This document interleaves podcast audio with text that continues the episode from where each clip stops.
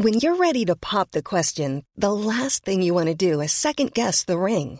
At Bluenile.com, you can design a one-of-a-kind ring with the ease and convenience of shopping online. Choose your diamond and setting. When you find the one, you'll get it delivered right to your door. Go to Bluenile.com and use promo code LISTEN to get $50 off your purchase of $500 or more. That's code LISTEN at Bluenile.com for $50 off your purchase.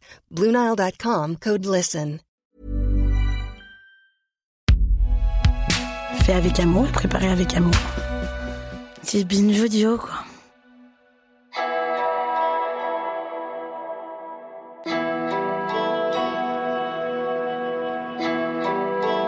L'histoire de Christophe pourrait être celle d'un officier de police banal.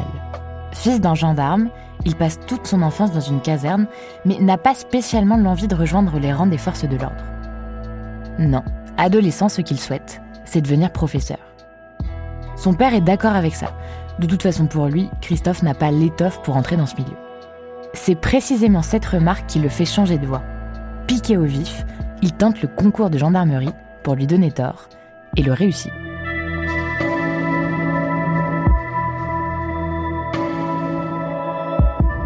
Le cadre militaire lui plaît, et il passe trois ans comme gendarme en Martinique. Mais quand son commandant découvre son homosexualité, les relations se tendent et il est contraint de rentrer à Paris. Il s'engage dans la police nationale où il commence tout en bas de l'échelle. Il s'occupe d'affaires très ordinaires, des vols à l'arraché, des cambriolages, ou bien il fait la circulation. Christophe est sérieux, travailleur et ambitieux. Progressivement, il prend du galon il est affecté au service d'enquête où il s'occupe de mettre un réseau de trafiquants sur écoute. Cette nouvelle vie trépidante lui plaît, et il se spécialise grâce à sa maîtrise de l'informatique et des données téléphoniques.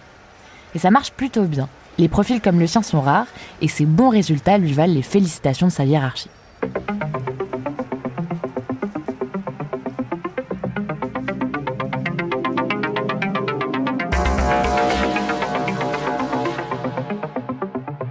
Alors Christophe décide de viser encore plus haut. En 2017, il postule à la DGSI, la Direction générale de la sécurité intérieure. Un service d'élite qui traque les organisations terroristes qui menacent la France. C'est aussi elle qui recherche et surveille les espions étrangers. Des tâches sensibles où on manipule parfois des informations classées secret défense.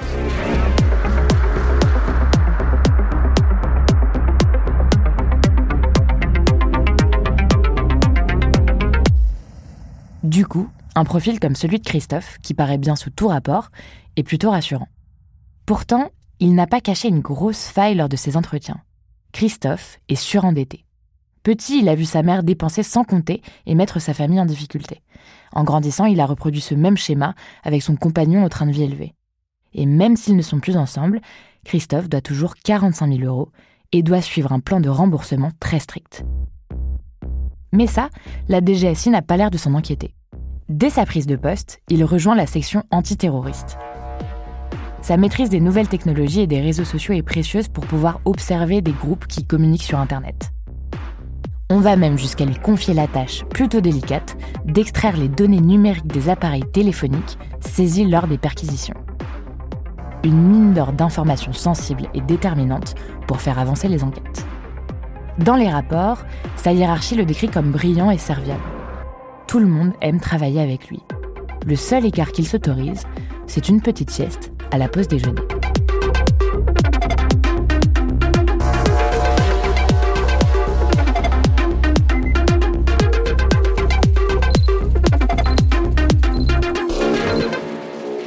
On confie à Christophe une nouvelle mission, surveiller une famille radicalisée soupçonnée de projets terroristes.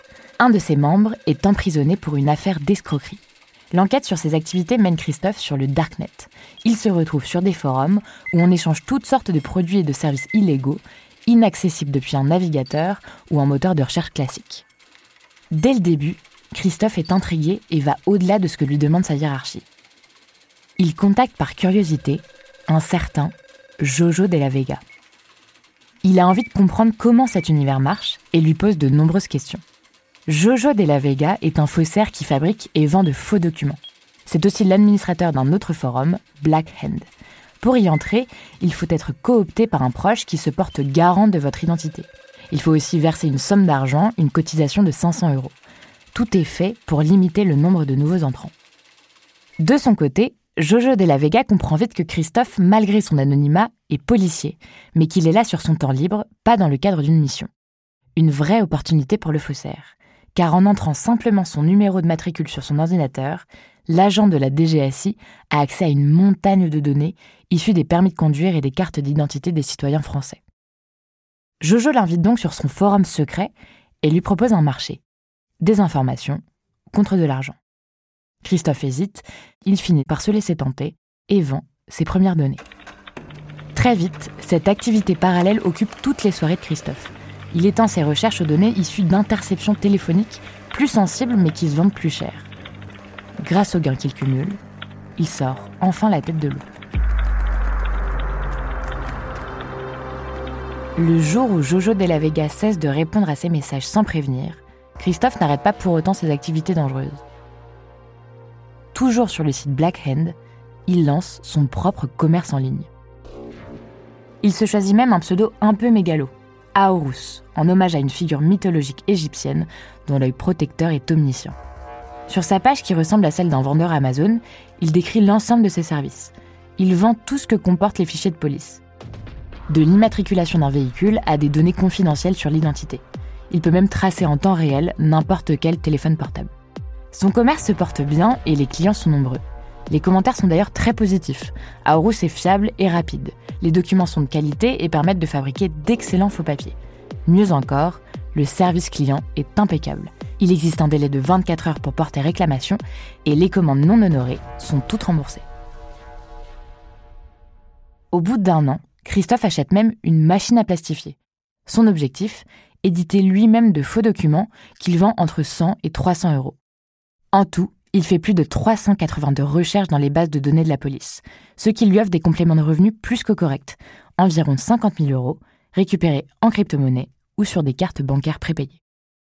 Christophe ne se préoccupe pas de l'identité des commanditaires, ni de quelles informations on lui demande de chercher. Après tout, certains de ses collègues font aussi des recherches personnelles dans les fichiers. Le jour, en apparence, il continue d'être un employé modèle à la DGSI. Pourtant, la nuit, Dès que ses collègues ont le dos tourné, il multiplie les recherches illicites sur le moteur de recherche dédié à la police. Christophe sait très bien qu'il risque gros, mais l'appât du gain est bien trop fort.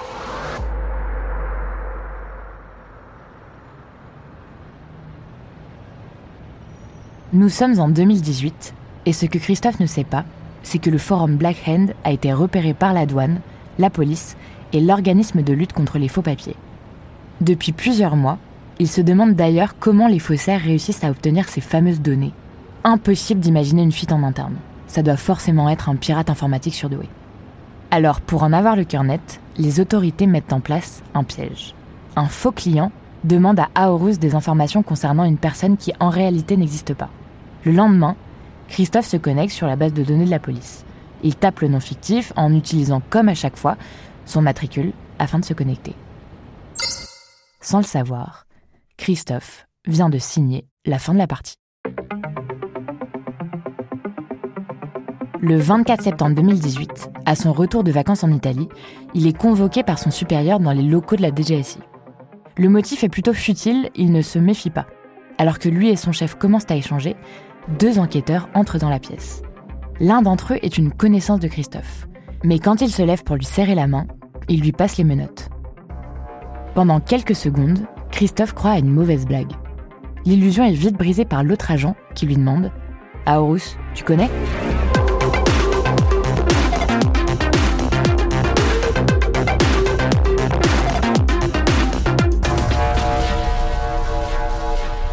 Christophe est emmené directement dans les locaux de garde à vue du siège du renseignement intérieur, sous les yeux ébahis de ses collègues. Après quelques minutes de sidération, il reconnaît les faits et explique que ses motivations étaient purement financières. Et puis qu'au fil du temps, il y a pris goût. Il raconte avoir senti une forme d'addiction qui lui a fait perdre pied avec la réalité. Le Darknet est devenu toute sa vie. Il confie même être soulagé de pouvoir enfin sortir de cette spirale. Pour se défendre, Christophe dit n'avoir jamais voulu savoir à quoi allaient servir les informations qu'il transmettait. Même s'il le reconnaît lui-même, il aurait très bien pu les vendre aux terroristes qu'il traquait à la DGSI. Christophe comprend vite qu'il encourt une lourde peine de prison. En attendant son procès, il est placé en détention provisoire à Fleury-Mérogis, dans le même établissement qu'un terroriste irakien sur lequel il a enquêté quelques années plus tôt. Craignant pour sa vie, il est transféré hors de la région parisienne. Pour éviter que ses co-détenus posent trop de questions, Christophe explique être un flic ripou. S'il est là, dit-il, c'est qu'il s'est servi dans les cellules.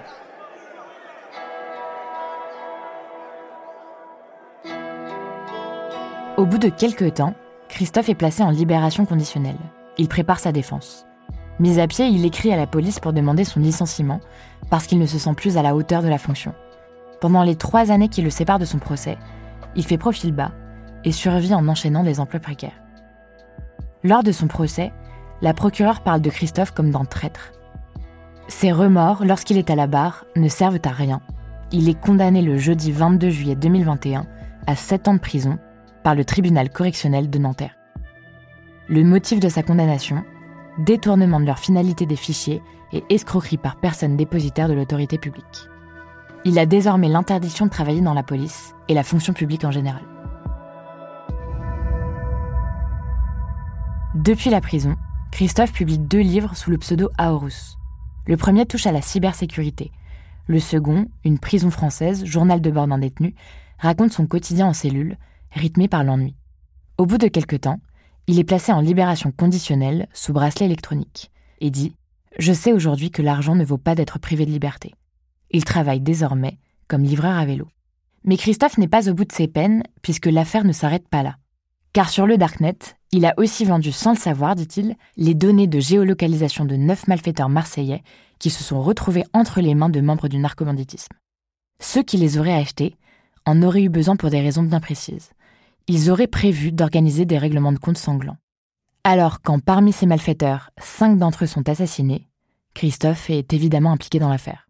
Il est mis en examen en 2020 pour participation à une association de malfaiteurs formée en vue de la préparation de neuf homicides volontaires en bande organisée. Et en attendant son second procès, il le concède.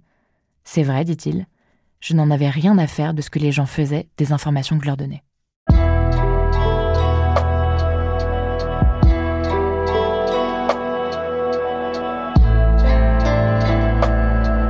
Autrice, Licia Mézenc. Narratrice, Juliette Livartowski. Réalisatrice, Elisa Grenet. Productrice, Charlotte Bex et Juliette Livartowski.